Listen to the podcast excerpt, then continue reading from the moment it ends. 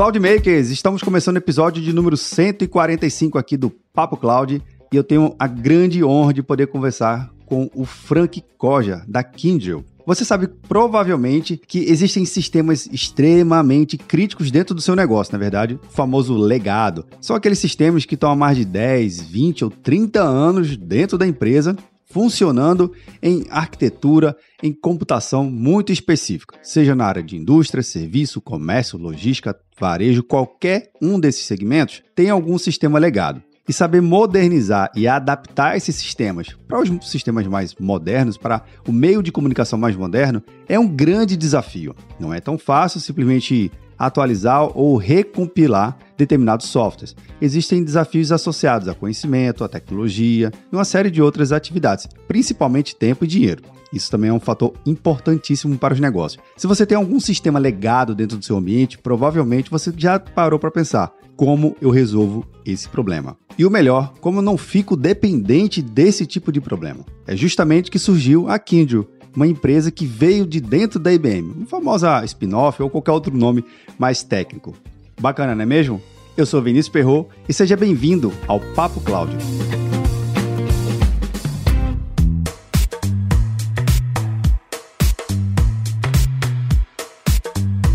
Aproveitando que o bate-papo ainda não começou, eu queria fazer um convite para você é ouvir a terceira temporada do Papo Oracle Cloud. Na terceira temporada, agora a gente está falando sobre soluções verticais, indústria, varejo, comércio, serviço, enfim, várias outras coisas dentro de soluções de tecnologia voltada para segmentos bem específicos. Vale muito a pena você conferir quais são as soluções e como tudo isso tem sido desenvolvido ao longo desses anos. Tem cada solução uma melhor do que a outra. É muito bacana. Link na descrição para facilitar ou busque no seu agregador de podcast favorito por Papo Oracle Cloud simples, prático e funcional. E lembrando que você pode interagir diretamente aqui com a gente através do nosso grupo do Papo Cloud Makers, link na descrição, ou direto no WhatsApp 81 7313 9822. Bora lá para o nosso Papo Cloud?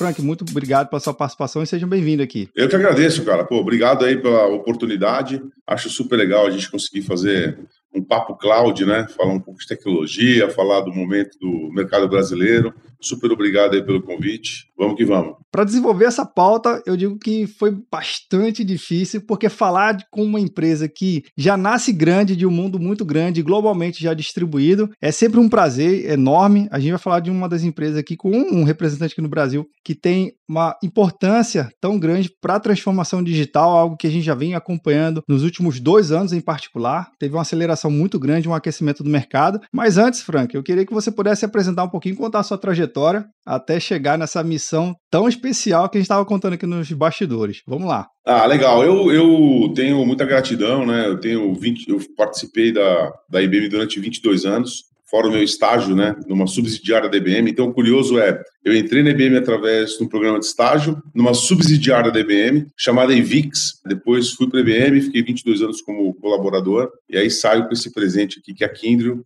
é uma empresa de serviços voltada à tecnologia e, como você mesmo comentou, né, transformando, habilitando a, a tecnologia digital, habilitando o cloud, habilitando os nossos clientes a terem a maior tecnologia é, para poder fazer o seu negócio, o seu core acontecer. Durante 22 anos na IBM eu tive a oportunidade de rodar muito, né? Então eu fui muito privilegiado em ter diversas funções, entre elas passar por produto, passar por relacionamento, é, estar em São Paulo, estar fora de São Paulo. É, isso também acabou me ajudando, né, me ensinando a ter uma visão bastante ambidestra do mercado brasileiro. Isso foi muito legal. E agora eu tenho que pôr em prática o treino, né? Pôr em prática para ver como é que a Kindle se posiciona no país, né? E como a gente realmente se torna uma empresa relevante a partir da perspectiva dos nossos clientes. Cara, e, e ser relevante no, momento tão importante que a gente tem vivido, né? esses últimos meses, particularmente, muita empresa ela buscou potencializar os seus investimentos na área de tecnologia, tentar extrair um pouco mais. Percebi que algumas empresas começaram a querer entender de fato o que, que elas vinham adquirindo ao longo desses anos. Né? Muitos dos gestores na parte de C-Levels, ele basicamente aprovavam os investimentos, mas quem tocava mesmo era o CEO, o diretor de TI, enfim, e a sua camada mais técnica. Mas eu percebi que houve uma aproximação muito grande do board da empresa para a área mais técnica, entender o que, que tem dentro de casa e, e solucionar. Mas mesmo assim, existe existem alguns desafios de poder tocar o negócio. Né? O que, que você tem visto nesse, nesse período de desafio né, de conseguir levar a empresa para um outro patamar, de realmente transformar, não somente digitalizar, mas sim transformar a empresa e o negócio. É, eu, eu acho que é, é fruto de uma evolução natural, né? A tecnologia deixou de ser algo que sustenta para ser algo que habilita o negócio das empresas, né? É, como você comentou, acho que o papel do CIO, que era no bastidor, um papel técnico, ele passou a ser um papel estratégico, porque na verdade ele faz a transição ou a intersecção entre o negócio da, da empresa qual ele representa e a tecnologia. Tecnologia, mais do que tudo, né, ela democratiza muito né, e habilita muito aquela empresa se representando no mercado. Quanto menos tecnológica, ela se torna menos relevante. Porque, no fundo, no fundo, as novas gerações, elas já vêm com, com a bio, né, com o DNA tecnológico. Então, cada vez mais, é, você vai conversar com alguém, você busca no Google, é, você quer saber sobre uma informação, você tem milissegundos para saber dessa informação, quando se você olhar para outras gerações, a, as pesquisas eram muito mais lentas, né? É, esse é um exemplo simples de algo muito mais complexo. E eu acho que o diferencial de uma empresa hoje é como ela se coloca digitalmente para que o, o, o, o cliente possa usufruir, saborear do produto dela ou da experiência que ela proporciona através do mundo digital, através de tecnologia. Então, cada vez mais, investir em tecnologia, na verdade, é sobreviver. É sobreviver num mercado mega competitivo, um mercado global, né? E que a gente não pode dizer, o, o mercado brasileiro é um mercado que tem a, a, inserção de várias companhias globais, né? Que também estão investindo e que tem plataformas Sim. globais e que tem conhecimentos globais. E, por exemplo, uma companhia brasileira, ela tem que se privilegiar de conhecer o mercado brasileiro, mas não sobrepor em nenhuma maneira, não ter uma tecnologia global, porque é, é, globalmente que você consegue fazer as intersecções tecnológicas através de uma plataforma né, que você põe o seu cliente realmente para experimentar o que você tem para propor. Não é mais o, o, comprar e vender. Eu acho que hoje é o experimento, né? É você ter a vivência daquela, daquele produto, daquele, daquilo que você propõe a, a, colocar no mercado, de maneira ao qual o cliente se sente confortável. Né? Então, hoje, ninguém compra por comprar, a gente compra por querer, por desejar. E, e essa transição do pensamento é justamente a tecnologia entrando para poder habilitar. Essa é a minha visão, um pouco assim, da tecnologia dentro das empresas e o papel desse CIO, que antes era um cara técnico e hoje um cara extremamente estrategista, porque ele tem a missão de compor justamente a tecnologia com o business da empresa dele. Então é um negócio muito legal. Agora, Frank, uma coisa que você falou da tal da experiência, que eu acho fantástico esse conceito, mas o desafio que a área tecnológica da empresa tem são diversos, né? Tem, tem que pesquisar, tem que estudar novos fabricantes, novas soluções, o que, que eu tenho que atualizar, o que, que eu tenho que modernizar tecnologicamente a minha infraestrutura, meus sistemas e tudo mais. Mas com o passar dos anos, a gente sabe que tem empresas aí com, vamos dizer assim, com expertise tecnológica há mais de 30 anos, há mais de 50 anos. Ela realmente viu nascer. Ela nasceu muito antes da, do data center, muito antes do CPD, foi trazendo tecnologia ao longo do, dos anos, mas nem tudo ela conseguiu modernizar porque é normal, às vezes você não tem um time, às vezes o ROI não compensa, e enfim,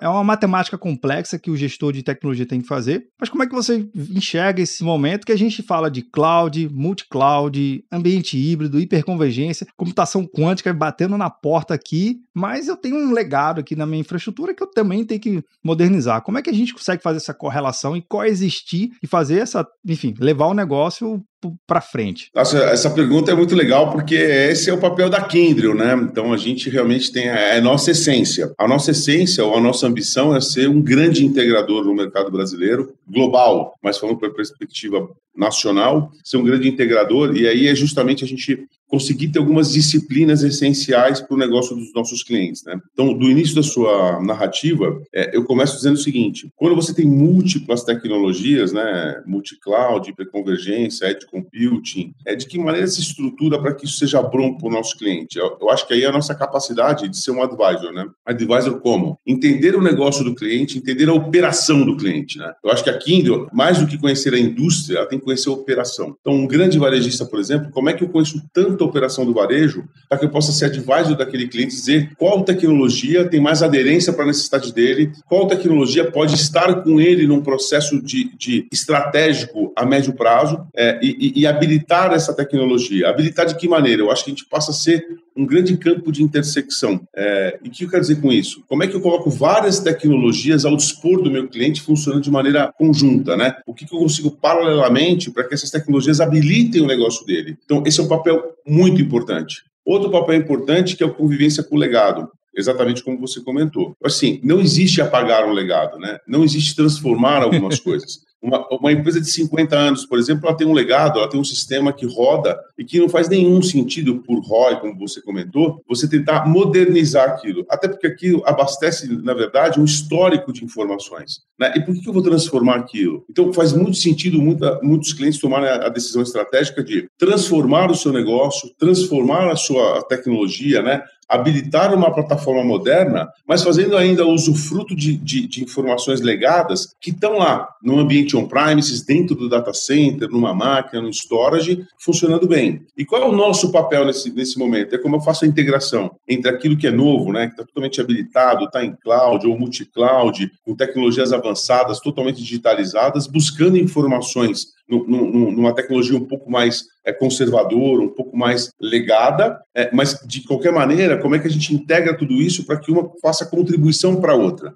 É, e aí é um papel importante, porque você tem que ter multi-skill, né? aí o conhecimento que faz a diferença. Como é que você tem profissionais né, que são capacitados para poder fazer uma integração entre plataformas, que aparentemente é muito simples, mas no fundo, no fundo é muito complexo, né? Linguagem de programação, estruturação de dados que são totalmente distintas uma das outras e eles têm que se conversar. Um abastece o outro, né? Então eu brinco como se fosse numa empresa, você fala de gerações, né? Você tem uma geração aí, um profissional que está 40, 50 anos no mercado e um jovem que acaba de entrar no estágio, os dois são muito importantes, né? Porque eles trazem uma dinâmica, uma experiência distinta. E nós temos que contribuir para que esse protocolo funcione bem. É, eu acho que a, o legado tecnológico que abastece as informações e muitas vezes vitais de uma empresa, ele tem que estar lá presente, íntegro, funcionando, performando, para que também ele consiga ser habilitado pela tecnologia digital. Porque, sobretudo, quando você fala em performance, não é admissível hoje você está numa tecnologia super moderna e quando você vai buscar um dado legal, você demora minutos. Né? Você, tem, você tem que demorar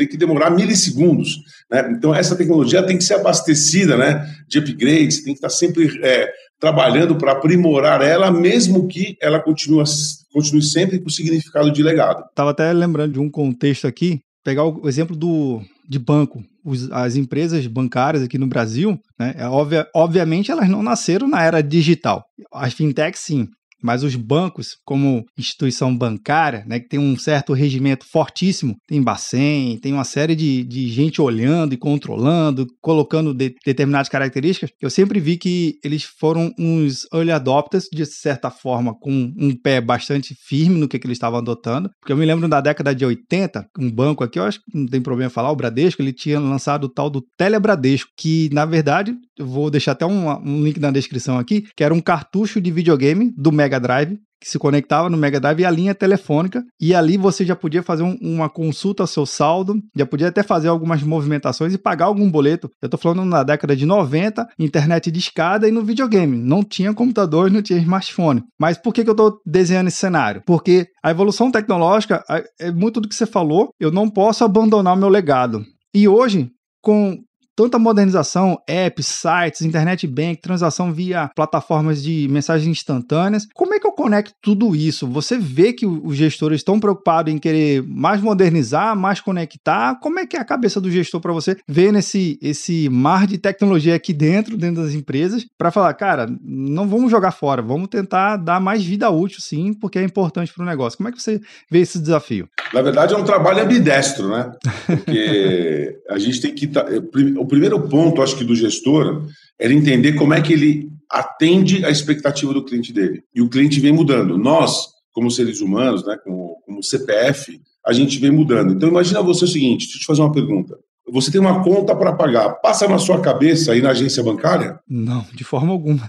Então, é uma mudança radical, concorda? Então, Sim. se pegar 20. Na década de 80, todo mundo ia na agência com seus boletos na mão, pagar na, na boca do caixa o seu boleto. É, com isso, assim, as empresas é, elas tiveram que ter uma, uma transformação é, quando a gente fala em cliente, experiência do cliente radical. Se você voltar à década de 80, só para corroborar teu exemplo, é, na verdade, as empresas formatavam os seus produtos, formatavam as suas ofertas e, e, mandavam para o mercado. Então, nós, como clientes, né, como usuários, a gente tinha que se adaptar com aquilo que a empresa proporcionava, que era um pouco mais de afinidade com a gente. Então, você tinha lá cinco produtos, eu escolhi aquele que parecia um pouco mais comigo, você escolhe aquele que parecia mais com você e vida que segue. Hoje em dia isso é totalmente diferente, a demanda é o contrário. O cliente, ele tem a exigência dele, ao qual a empresa tem que entender e criar aquilo que atenda aquele cliente. Eu brinco o seguinte, o mundo é, PMGGG acabou. Né? Não faz mais sentido você chegar numa loja, hoje eu sou um P, eu sou um M, eu sou um G, um GG. Eu quero uma camisa, eu quero uma camiseta preta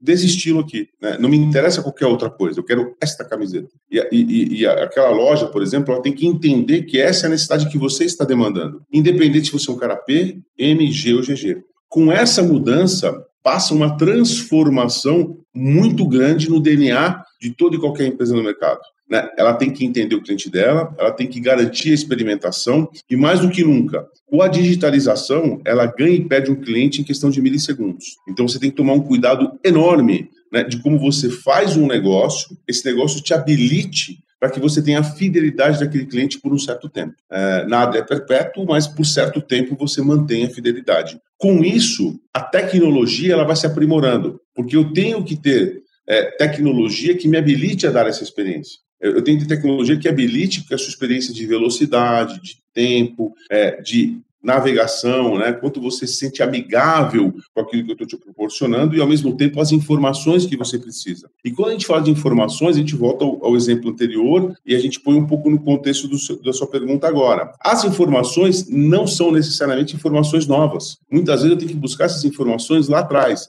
A gente tem uma legislação brasileira, quando você fala de banco, por exemplo, que exige é, demais das instituições financeiras. Sim. A legislação, essa exigência é, de você garantir um histórico de dados, integridade nas suas transações, parece burocrático, né? mas eu acho que favorece a nós próprios. Né? Porque são essas, são essas exigências né, que tornam o mercado financeiro brasileiro um dos mais sólidos desse mundo, do mundo. Né? Por quê? Porque realmente você precisa ter aderência ao Banco Central, Basileia, entre outras é, é, legislações ou exigências de operação, que vale o seguinte: é a garantia de que eu estou fazendo uma transação em que eu tenho integridade. Né? Para isso, o investimento em tecnologia é brutal, porque você mantém informações de X anos atrás, né? eu tenho que ter um histórico, eu tenho que ter todo um, um, um cronograma do que você fez com o seu banco, com outros bancos ao longo de um período, e ao mesmo tempo, voltando aqui ao nosso começo da conversa, é, atendendo a minha exigência como cliente moderno, como que eu quero agora. Né? Não me interessa mais quando que eu mandei um cheque em 1980, né? Eu estou dizendo que você quer fazer um Pix,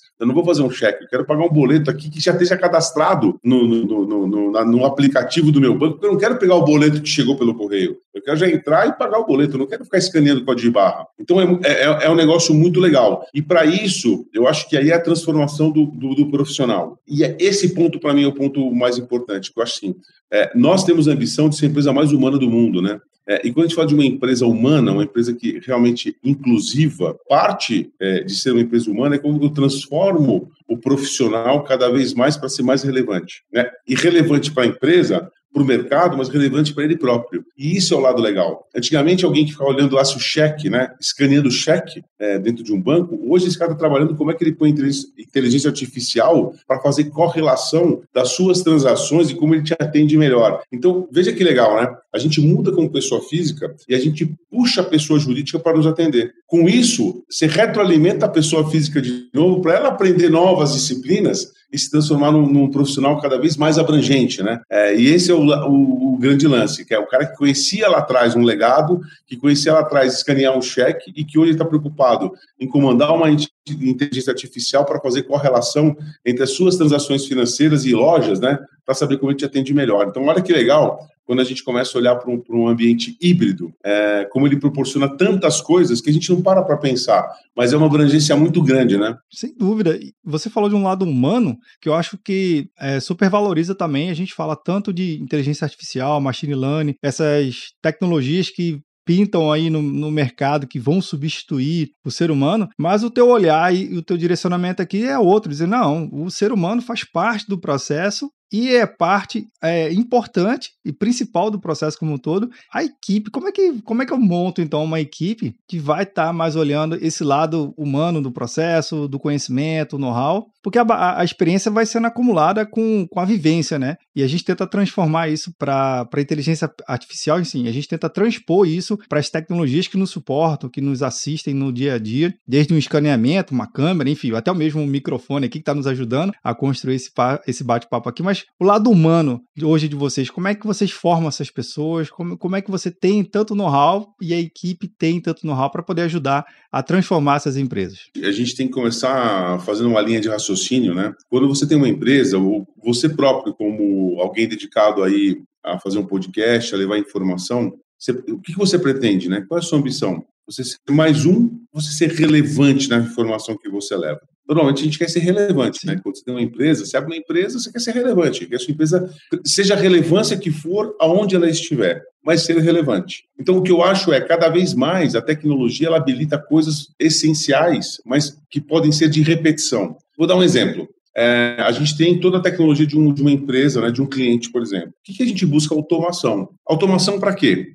Automação para que eu consiga consertar problemas que são cotidianos, corriqueiros, de forma automática. Então, eu tenho tecnologia, né, várias tecnologias, como você comentou, integradas, que habilitam o seguinte: aconteceu um problema, se identificou esse problema, a tecnologia identificou, corrigiu e informou que aconteceu o problema X esse problema foi corrigido. Quando você pensa nisso, assim, bom, mas existia antigamente alguém que faria isso, né? Sim. É, e é verdade. Só que esse é um problema que uma automação corrige porque ele é simples. E aí entra o lado do humano. Né? O humano, ele veio para corrigir problemas complexos. Então, você treina as pessoas para serem é, solucionar problemas complexos, né? Você dá mais conteúdo, você dá mais conhecimento para as pessoas. Deixa, deixa o básico para a tecnologia. A automação é, é, é, um, é um exemplo muito legal, porque, assim, 80% dos problemas a gente gostaria que fosse corrigidos pela automação, porque são problemas simples. Sim. Só que 20% não existe automação que vai corrigir. É só o ser humano. Quando você fala inteligência artificial, por exemplo, né, por exemplo, uma pesquisa. É, ah, eu quero fazer uma pesquisa sobre determinado tema. É, se eu quiser fazer uma pesquisa complexa, eu, ser humano, buscando fontes de informações normais, eu vou demorar, por exemplo, cinco anos. É, a inteligência artificial habilita a fazer toda essa pesquisa em cinco dias. Agora, ela não toma uma decisão. Então, um diagnóstico, por exemplo, de uma doença, né? É, eu consigo buscar informação no mundo inteiro. Então, o que acontece? A, a, tecnologia e a inteligência artificial, ela vai me dar muita informação, ela me dá um arcabouço de informação gigantesco, né? Que eu demoraria cinco anos, e provavelmente se eu tenho um paciente com uma doença, eu poderia ter perdido esse paciente já, e a inteligência artificial ela me ajuda em cinco dias eu conseguir ter todas as informações que eu teria. Agora, quem vai depurar essa, essa informação e quem vai tomar a decisão né, de qual é o melhor medicamento, o melhor tratamento, é o ser humano. Não é inteligência artificial. Então, muitas vezes, quando se fala assim, ah, é, esse tipo de tecnologia está tomando o lugar do ser humano, eu não concordo. É, eu, eu, eu diria o seguinte: a minha opinião é essa tecnologia está habilitando o ser humano a ser cada vez mais relevante. Né? Ele ser relevante porque ele toma decisão, ele ser relevante porque ele cuida de problemas complexos, ele ser relevante porque ele tem muito mais conhecimento e ele consegue analisar dados, dados que vêm da tecnologia, para saber e discernir aquilo que é de melhor. Então, o ser humano cada vez é mais importante. Só que o que exige de nós como seres humanos, né? A gente conhecer. Né? Eu tinha um chefe que dizia para mim o seguinte: você vale o que você conhece. Isso é muito importante, né? Como é que eu também me preparo para esse mundo de muita informação, esse mundo que está aí é, é, cheio de, de, de, obstáculos, mas ao mesmo tempo de tecnologias que buscam que eu consiga é, é, é ter mais dados. Aí você pegar um executivo hoje, por exemplo, ele toma muito mais decisões através de dados do que intuição. No passado era diferente, porque não tinha dado, né? E mesmo hoje, olha que coisa curiosa, se você pegar 80% dos dados que você tem para tomar uma decisão são obscuros. Você só tem 20% de dados que realmente te dão é, uma narrativa de decisão, porque tem muito dado que ele não está correlacionado. Então você não consegue usar ele para uma decisão. Agora, é, inteligência artificial vai fazer que 80% ele, ele, vai desaparecer ao longo dos anos. Não sei se a nossa geração aqui vai conseguir fazer uso dos 80, mas alguma geração vai fazer. Chegar nesse nível. Exatamente.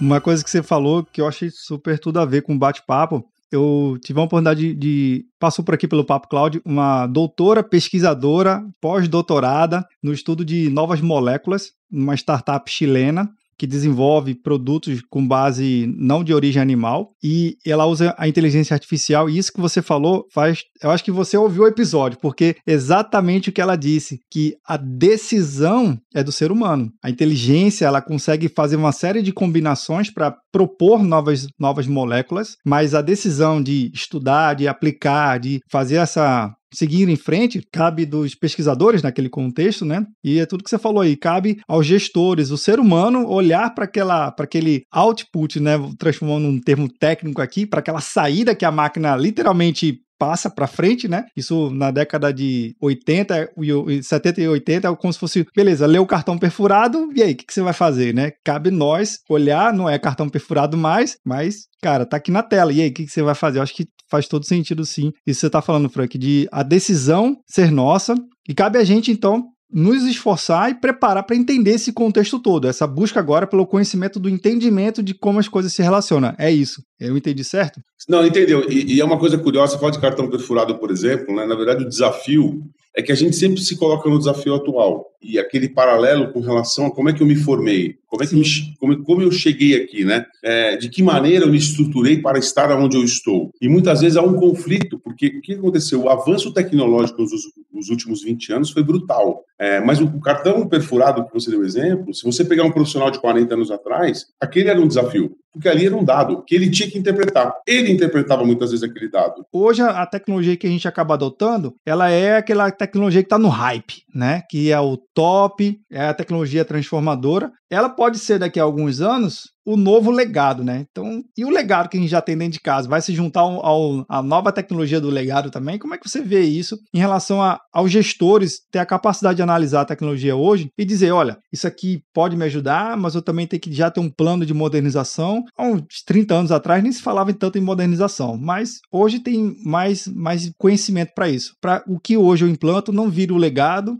e não abandone tudo depois e ter que jogar fora e começar tudo do zero. É complicado mesmo, mas nos ajuda a entender esse conceito do legado. É, na verdade, assim, né? A gente tenta antecipar aquilo que os passos futuros, né? Que podem ou não transformar que a gente faz de ápice tecnológico nesse momento em legado ou não, né? É, fatalmente, quando a gente volta 20 anos atrás, quem tinha aquela tecnologia que até então era o ápice tecnológico daquela época, né, não imaginava que hoje a gente trataria isso como legado. Então, eu acho que mais do que nunca é, é, é como a gente constrói tecnologia para que elas possam conviver umas com as outras. Né? É, é, muito difícil antecipar. E, por exemplo, hoje a gente fala de cloud, que para mim, cloud é, é a, é, é, a, tecnologia mais democrática do mundo. Né? É, então, independente do tamanho da sua empresa ou da sua necessidade, você tem como habilitar a cloud ao seu favor. Né? Se você pegar 20 anos atrás, por exemplo, você tinha que ter investimento, investimento alto, é, para ter uma carga de processamento e de armazenamento suficiente para que a sua empresa pudesse é, ser gerida pela tecnologia. E a cloud não, a cloud é democrática, você pode gastar muito pouco, ou você pode gastar muito, né, a, a, através da sua própria necessidade. É, e o que eu acho é a flexibilidade que a cloud trouxe, não só a cloud pela cloud, mas acho que o conceito. O conceito de cloud, né, que você fazer usufruto de uma demanda de processamento on demand de fato, ou seja, eu pago pelo que eu uso, né, se eu uso muito, eu pago muito, se eu uso pouco, eu pago pouco, é muito importante, porque ela é já uma camada de processamento flexível que dá a entender que no futuro ela permanece. Pode ser que você tenha aplicações que não sejam condizentes com aquele futuro ao qual o seu core tecnológico, né, o seu ápice tecnológico esteja funcionando. E aí que está é, o grande ponto para dizer legado ou não legado. Muitas vezes se mistura a parte da infraestrutura né, com a parte da aplicação. A infraestrutura legada ela só existe porque as aplicações elas não são aderentes à tecnologia atual. Então, o que eu quero dizer com isso? Cloud, um grande exemplo. O problema de grandes clientes que ainda têm uma, uma infraestrutura on-premises, que eu quero dizer, tecnicamente, máquinas e, e, e armazenamento dentro de data center, né, mantendo aquela infraestrutura gigante, né, custosa, é porque as aplicações que ali estão, elas não podem ir para a cloud. E o custo de transformar essas aplicações, esses sistemas para ir para a cloud, custa mais caro de que mantê-las como elas estão hoje. É um fato muito preocupante ou algo que a gente deve tentar entender como construir aplicações que podem ser modernizadas, transformadas, né, ressignificadas ao longo do tempo. Eu acho que hoje tem muitos instrumentos para isso, tem muita tecnologia para isso. Né? Então você tem Kubernetes, é, você tem containers que faz com que você construa suas aplicações através de um de Lego, né? pelo Sim. qual você tira e põe pedaços e você moderniza. Antigamente, né, a espinha dorsal de uma, de uma programação para uma aplicação era monolito. Né? E monolito, assim, você tem aquele, aquele estado sólido que é muito difícil você mexer nele, portanto ele fica legado. Então, respondendo a sua pergunta, eu acho que conviver com o legado é, é fundamental, né, é vital, é, de uma vez mais, você tem aquelas aplicações pelo qual elas estão ali e elas são vitais para a empresa, são muito necessárias. Elas, por exemplo, contêm informações pelo qual a tecnologia nova não tem acesso. Né? Ela, ela não processa coisas novas, a não ser que ela processe buscando essa informação legada. E eu acho que tudo isso acontece por uma questão de aplicação e por estrutura de programação de sistemas, né? E, e, e, o mundo moderno, aparentemente, ele faz com que as aplicações através de containers, etc., etc., é, passam a ser mais flexíveis para que se tornem sempre atuais e você consiga levar para as novas infraestruturas, né? O que não é possível no passado. Agora, Frank, uma coisa que a gente vê muito hoje com a computação em nuvem é o gestor ter a capacidade e habilidade de calcular. Obviamente, todos os provedores de nuvem têm lá a sua calculadora pública, que ele consegue fazer alguns ensaios, combinações, mais máquina, mais storage, mais rede, enfim, ele consegue ali minimamente ter um contato de custo, mas a habilidade do gestor saber fazer cálculo, ele calcular, ele saber quanto ele quanto custa todo aquele ambiente, como ele consegue retornar, é também uma habilidade, um conhecimento bom e importante para ele poder se comunicar melhor com os seus pares, né, seja com o CFO, até mesmo com o CMO, a parte de marketing também tem ajudado muito, e até mesmo com o CEO e os outros C-levels da, da, da, empresa como um todo, é uma habilidade importante na, na, sua visão? Sem dúvida é muito importante, né? Porque você paga pelo que você usa, né? Aí o consumo excessivo pode trazer aí um desbalanceamento do seu orçamento. Agora, mais do que isso, eu acho que quando a gente olha, e aí também uma vez mais é o papel da Kindle, né? De que maneira a gente usa os hyperscales aquilo que eles têm de melhor? Qual o melhor workload para o hyperscale A? O B, o C, o D, o E, e isso é muito importante, porque o consumo, né, e o custo, né, que é essa grande calculadora que você comentou, também faz parte você entender a dinâmica pelo qual o workload é processado. Então, eu, eu, eu tenho convicção de que existem workloads específicos para cada um dos provedores de cloud e que você consegue fazer o que há de melhor naquele provedor, tendo o custo melhor naquele provedor. Que não necessariamente, quando você replica aquele mesmo workload para os outros, você consegue ter esses mesmos benefícios, tanto tecnológicos como na perspectiva de custo. E isso é muito relevante, né? É, de que maneira eu me capacito, eu capacito o meu time para que meu time tenha discernimento de entender, né? É, esse workload X, ele roda melhor em que é, hyperscale, né? E que eu tenho menor custo. Então, eu acho que é uma combinação desses dois fatores, né? A grande calculadora, olhando a métrica de preço por processamento básico, mas também saber qual é a capacidade daquele meu parceiro, né, dentro do meu ecossistema, que para rodar esse meu workload que me traga muita eficiência e eficácia pela perspectiva de custo. Então, eu acho importante essa combinação e é, esse é um propósito muito forte nosso da Kindle, né? Como a gente tem muito conhecimento dos nossos profissionais, pelo qual ele pode ser advisor de um cliente dizendo, ó, esse tipo de sistema ele roda muito melhor no hyperscale A, né? E by the way, se você usar realmente o, o A, ele é tão bom nisso que seu custo é menor porque, por exemplo, ele usa menos capacidade de processamento, é só um exemplo. Portanto, o teu custo no final do dia é melhor. É, e eu acho importante, porque a gente tem que tirar o que há de melhor desses provedores, né? Que tem hoje uma, uma, uma envergadura gigante, né, uma capacidade de processamento gigante, mas que no final do dia existe, é, existe aquela especificação pelo qual ele tem um, um, um valor agregado melhor, ou um valor agregado maior. Eu acho importante a combinação. Agora, uma pergunta que, que eu esqueci de fazer lá no início do nosso bate-papo é justamente a área de atuação de vocês aqui no Brasil. Como é que vocês conseguem atender o Brasil? Tem, enfim, o Brasil é um país de tamanho continental, isso todo mundo aqui já sabe, mas entender o pessoal do norte, do sul, do centro-oeste, do nordeste, enfim, do sudeste, como é que vocês conseguem atender regionalmente ou localmente os clientes e justamente ajudar ele nessa transformação? É através de um canal? Como é que é essa, essa estrutura? A gente divide é, a nossa empresa olhando pela perspectiva do cliente em duas unidades, né? É, uma unidade dividida em três segmentos que cuidam dos nossos clientes hoje, né? Que a gente chama de base. E aí, essa segmentação dos nossos clientes, elas funcionam não de forma regional, como você comentou, mas a gente trabalha mais por indústria e afinidade de indústria.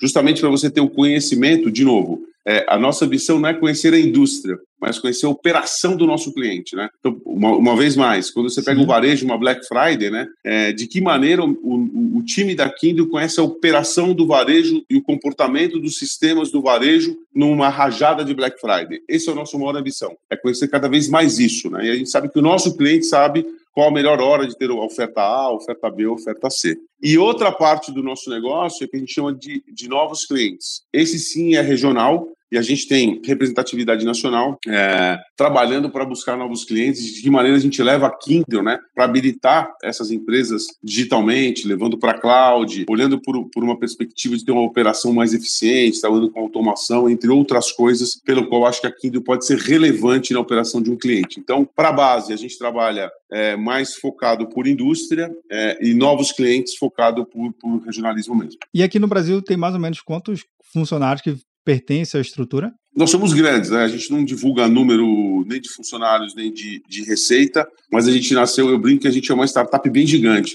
É, porque no fundo, no fundo, né? É, quando você tem uma empresa de serviços, automaticamente é, o número de colaboradores é muito grande, porque a gente tem uma demanda muito, muito operacional que acaba sendo bem. as decisões bem tomadas pelos nossos colaboradores, né? Tendo inteligência artificial como base de conteúdo, como eu brinquei. Massa, massa. Mestre, a gente está chegando no finalzinho do nosso bate-papo aqui. Eu sei que tem muito assunto para falar, principalmente nessa tal da transformação digital que a gente vem tanto acompanhando nesses últimos anos. Mas uma pergunta que eu sempre faço de encerramento aos convidados é uma pergunta que busca a visão pessoal. Então, para o Frank, o que, que é computação em nuvem? Eu, eu, eu, eu dei spoiler, cara, mas é, numa resposta anterior, eu acho que a forma mais democrática é de você ter computação é, de forma eficiente, né?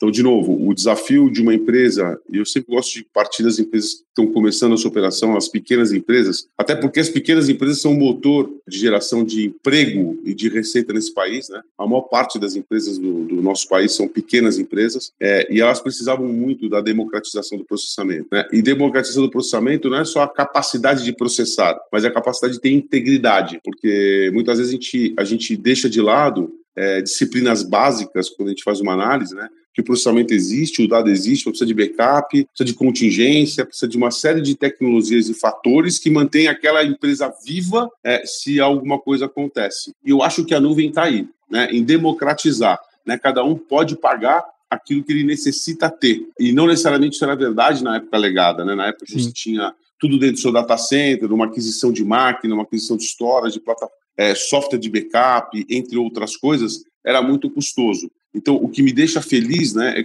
é, é que a cloud, é, no seu contexto maior, que eu acho que é o software as a service, o serviço as a service de verdade, que é por demanda, a computação as a service, ela permite que qualquer empresa possa ser inserida no mundo digital, possa ser inserida né, na realidade pelo qual os seus clientes precisam consumir.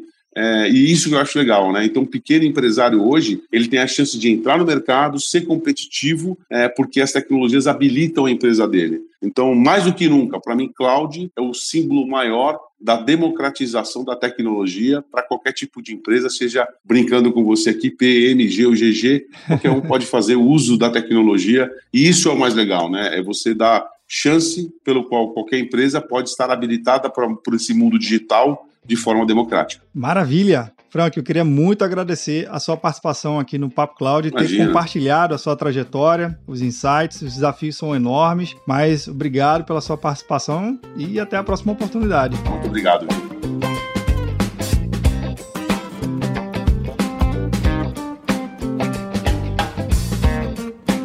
E aí, o que, que você achou do bate-papo com o Frank? Olha só, é muito legal saber que de fato existem empresas muito especializadas com tecnologias do legado e conseguir nos ajudar a transformar esse conjunto tecnológico na modernização. Gostou? Teve alguma ideia? Compartilhe aqui com a gente no grupo do Papo Cloud Makers, link na descrição, não se esqueça. E também um WhatsApp direto aqui para mim, 81 7313 9822. E aí, tá na nuvem?